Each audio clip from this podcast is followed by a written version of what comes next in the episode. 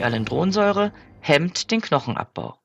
Das ist einerseits gut für die bereits ausgedünnte Knochensubstanz, andererseits besteht jedoch die Gefahr, dass dem Körper Kalzium fehlt, das er beispielsweise für die Muskeltätigkeit braucht.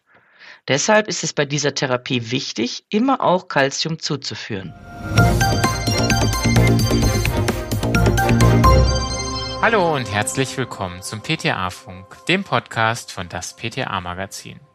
Mein Name ist Christoph Niekamp und ich bin Online-Redakteur für unsere Website daspta-magazin.de. In unserer aktuellen Episode geht es um den Osteoporose-Klassiker Alendronsäure. Chefredakteurin Julia Pflegel erklärt, wie Alendronsäure wirkt und was Sie bei der Beratung beachten sollten. Viel Spaß beim Hören. Beratung zur Alendronsäure. Bisphosphonate wie die Alendronsäure gehören zu den wichtigsten Osteoporosemitteln. Sie verhindern den Knochenabbau, indem sie die Osteoklasten hemmen. Trotzdem ist darauf zu achten, dass der Calciumspiegel ausreichend hoch ist. Frau Sonntag kommt offensichtlich aus dem Büro. Wie immer perfekt gestylt, denkt sich die PTA und bewundert nicht zum ersten Mal die schlanke 58-Jährige, bei der selbst nach einem langen Arbeitstag noch Frisur und Make-up tadellos erscheinen.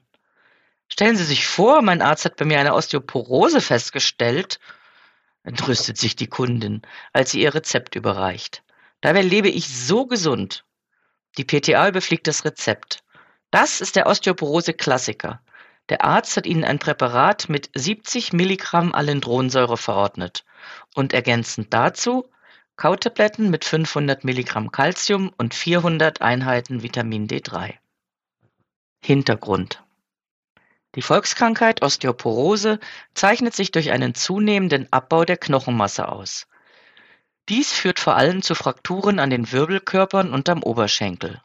Das ist nicht nur schmerzhaft, besonders ältere Patienten sind anschließend häufig auf eine Dauerpflege angewiesen.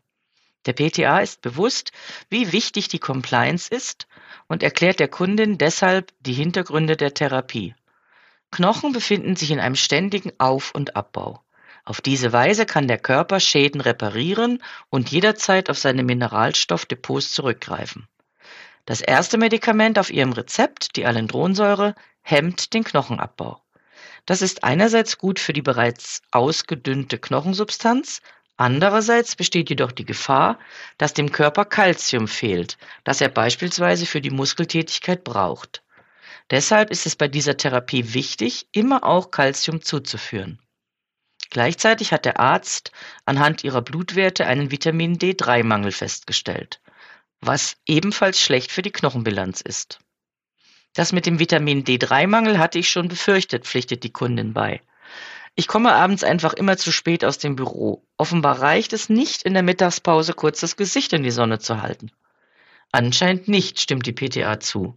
Zumal sie mit dem Make-up immer auch einen Lichtschutzfaktor auf die Haut auftragen.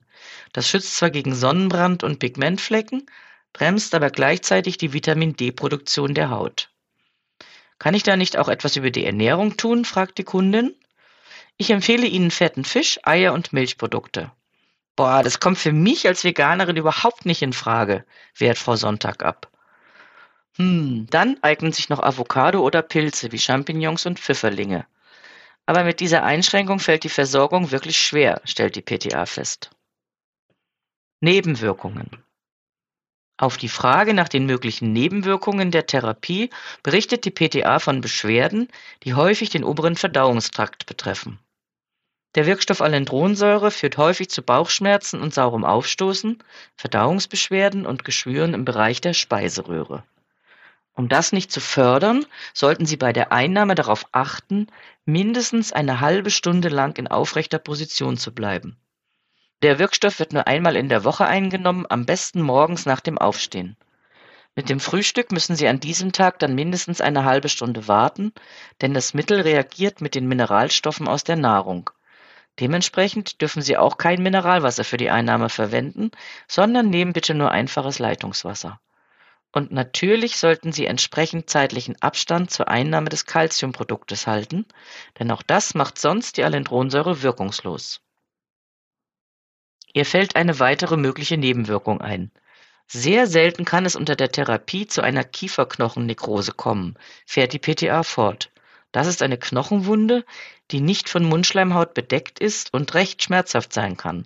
Bitte achten Sie daher auf eine sehr gute Mundhygiene und informieren Sie Ihren Zahnarzt über die Therapie, vor allem dann, wenn ein zahnmedizinischer Eingriff geplant ist. Extra.